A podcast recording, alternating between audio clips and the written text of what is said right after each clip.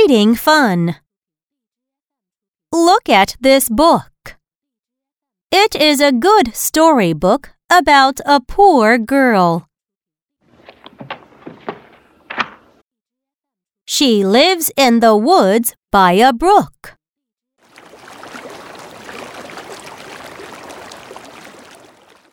She looks after the sheep with the wool. One day, a little sheep falls down. The poor girl uses her hook to help. She gets it into the crook of her hook and pulls it up. This book about the poor girl from the woods by the brook is a good storybook. Now, let's read. Look at this book. Look at this book. It is a good storybook about a poor girl. It is a good storybook about a poor girl.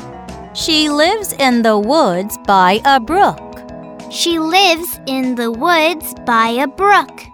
She looks after the sheep with the wool.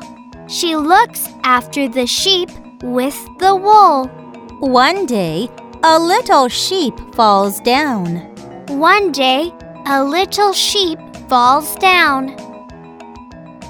The poor girl uses her hook to help.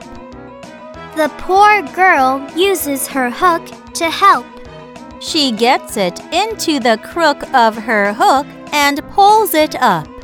She gets it into the crook of her hook and pulls it up.